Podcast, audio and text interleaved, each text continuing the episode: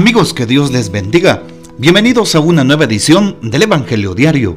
Estamos a sábado 19 de agosto, en esta decimonovena semana del tiempo ordinario. Hoy día sábado recordamos a la Virgen Santísima en sábado, así que pedimos la poderosa intercesión de nuestra Madre del Cielo, la Madre de Dios y Madre nuestra, la siempre Virgen María, que interceda por nosotros que nos guarde de todo mal, que nos lleve a su Hijo Jesús y nos ayude a amarlo como ella lo ama. Para hoy recordamos en la liturgia de la iglesia a San Juan Eudes, presbítero. San Juan Eudes nació el 14 de noviembre del año de 1601. Pasó casi toda su vida en la ciudad de Caen, en Francia. Fundó un instituto para la rehabilitación de, de las pobres mujeres de la calle. Después, otra congregación para la formación de los sacerdotes en los seminarios. Y finalmente trabajó en difundir el culto al corazón de Jesús y al corazón de María, con el objeto de restablecer la vida y el reinado de Jesús en las almas cristianas. Murió el 19 de agosto de 1680. Interesante la eh, congregación que hasta el día de hoy es llamada los eudistas. Bueno, pidamos pues la poderosa intercesión de San Juan Eudes, presbítero. Para hoy tomamos el texto bíblico del Evangelio según San Mateo capítulo 19, versículos del 13 al 15. En aquel tiempo le presentaron unos niños a Jesús para que les impusiera las manos y orase por ellos. Los discípulos regañaron a la gente, pero Jesús les dijo, Dejen a los niños y no les impidan que se acerquen a mí, porque de los que son como ellos es el reino de los cielos. Después les impuso las manos y continuó su camino. Palabra del Señor, gloria a ti, Señor Jesús. Hoy tenemos la continuación del Evangelio de San Mateo capítulo 19. El día de ayer, viernes, tomábamos los versículos 3 al 12. Hoy tomamos los siguientes versículos del 13 al 15. Ayer Jesús nos hablaba de eh, la relación de una pareja, en este caso del hombre con la mujer. Sobre todo nos resaltaba la dignidad de una mujer, porque muchas veces en la cultura hebrea de aquel tiempo era rechazada, apartada y era considerada como un cero a la izquierda, como un ser que no tenía voz ni voto. Y hoy continuamos con el mismo capítulo 19 y Jesús se centra en otras personas que no son tomadas en cuenta en ese tiempo y que son como un cero a la izquierda. Y son los niños. Habla entonces el Señor en el capítulo 19 de la dignidad de la mujer, de la dignidad de la, de la relación entre un hombre y una mujer, es decir, la dignidad del matrimonio, y hoy de la dignidad de los niños. Así es, Jesús resalta la dignidad de aquellas personas que en su tiempo son excluidas. Por eso Jesús promueve a la persona humana en su integralidad promueve a los niños, promueve a los jóvenes, promueve a los enfermos, promueve a los pecadores, promueve a las mujeres, a las prostitutas, a todos aquellos, a las, a las em, viudas, a todos aquellos que son excluidos en su tiempo. Jesús les da un espacio, Jesús habla de ellos, Jesús los defiende del sistema, del sistema que los oprime, del sistema que los señala, del sistema que los excluye, del sistema que los condena. Y Jesús no condena a nadie. Por eso es que hoy, dice el texto, le presentaron a unos niños a Jesús. Imagínate, imaginémonos hermanos, aquella escena de los papás.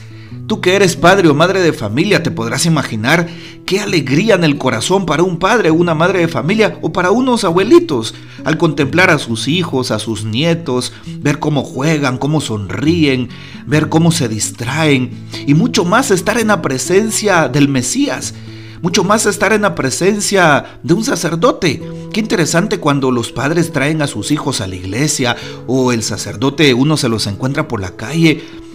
por ejemplo, aquí en mi parroquia los niños corren delante del sacerdote para que uno los bendiga, porque sus padres muy hermosamente les han enseñado a pedir la bendición de Dios. En la misa, por ejemplo, dominical, solemos aquí en mi parroquia hacer la bendición con el agua de los niños y los niños muy emocionados porque saben que reciben de Dios esa gracia y que serán eh, disfrutarán de esa bendición para toda su semana y entonces por eso coloquémonos en los zapatos de aquellos papás que están frente a Jesús le dicen a los niños, vayan, ahí está el Maestro, vayan, ahí está el Mesías, vayan, ahí está el Hijo de Dios. ¿Con cuánta razón pues ustedes que están escuchando este audio hubiesen enviado a sus hijos para que Jesús los bendijera. Seguramente que sí. Y dice el texto que eh, se los mandaban para que Jesús les impusiera las manos y orara por ellos. Y es lo que hacemos precisamente los sacerdotes. Oramos por los niños, pedimos por ellos. Así es. Pero hay algo que llama la atención porque algunas personas se oponen hay personas celosas de ese ministerio. Hay personas que no comprenden la magnitud de una bendición. Hay personas que siempre van a señalar algo que es bueno y que viene de Dios. Y es lo que hacen los mismos discípulos que siguen a Jesús. Dice el texto de hoy que regañan a la gente. Sí, señalan a la gente, apartan a los niños de Jesús. Y claro, Jesús les corrige aquella actitud y les dice lo siguiente, dejen que los niños vengan a mí y no se lo, no se lo impidan. No impidan que se acerquen a mí, pues de quienes son como ellos es el reino de los cielos. Qué interesante. Jesús defiende la dignidad de los niños. Jesús defiende la bendición que les da. Con cuánta razón nosotros deberíamos de defender el día de hoy esa misma dignidad, esa misma inocencia, la inocencia de un niño, delante de cualquier tipo de sistema que les oprime. La inocencia de un niño, de un niño no nacido, delante de una cultura de la muerte que promueve el aborto, que promueve la división de la familia. Debemos defender la dignidad, la dignidad de un niño, por supuesto de que sí. Mm, hoy a mí me llama poderosamente la atención cómo hay personas en el mundo, esos pequeños grupos que son promovidos por las empresas transnacionales y que se generan leyes a favor de ellos, ¿verdad? Porque quieren, según ellos, ser escuchados, tomados en cuenta, ¿verdad? O ser incluidos, entre comillas. Incluso manejan un lenguaje que para ellos es un lenguaje de inclusión, ¿verdad? Y cuando salen a las calles, son personas muy agresivas y que se oponen a la vida humana y que se oponen incluso a la dignidad del crecimiento de un niño pues con toda su magnitud y con toda su identidad como debería de ser. Y por eso hoy el Evangelio nos presenta a un Jesús que defiende la dignidad de los niños. Sí, pero una dignidad desde su ser natural, de niño, de niña una, dignidad que debemos defender para que no sean coartados sus derechos. ¿Cuántos niños hoy también son oprimidos con trabajos, trabajos fuertes, todavía con esclavitud, verdad? ¿Cuántos niños son vendidos y nadie dice nada? ¿Cuántos niños son eh, em, también traficados? Sí, y así podemos hablar del tema del día de hoy del Evangelio. Jesús entonces bendice a los niños. Jesús, Jesús quiere resaltar y cuidar la dignidad de los niños. Y por eso a nosotros se nos invita también a cuidar esa dignidad. Primero los padres de familia, cuidar la dignidad de los niños. Claro, corregir desde pequeño a sus hijos, sembrar esos valores eh, morales, éticos en sus niños, esos valores espirituales, ¿verdad? Así es, pero también cuidar ese crecimiento emocional y espiritual de sus niños, ¿verdad? Cierto, aunque dentro de la corrección está en algún momento el jalarle las orejas a los patojos, ¿verdad? Pero tener cuidado y no pues utilizar tanta violencia para con los niños que muchas veces pues puede generar otro tipo de eh, situaciones adversas. Eh, es necesario entonces pedirle al Señor por ellos.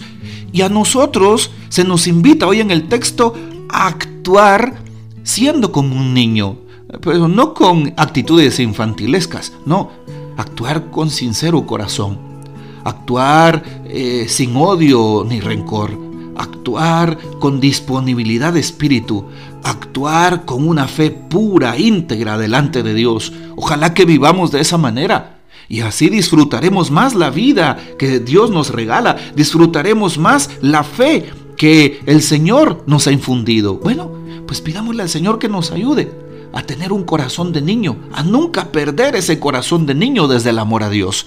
Sí, para poder tener un trato acorde a la voluntad de Dios con todas las personas, sin tener ningún tipo de odio, ningún tipo de envidia, ningún tipo de rencilla.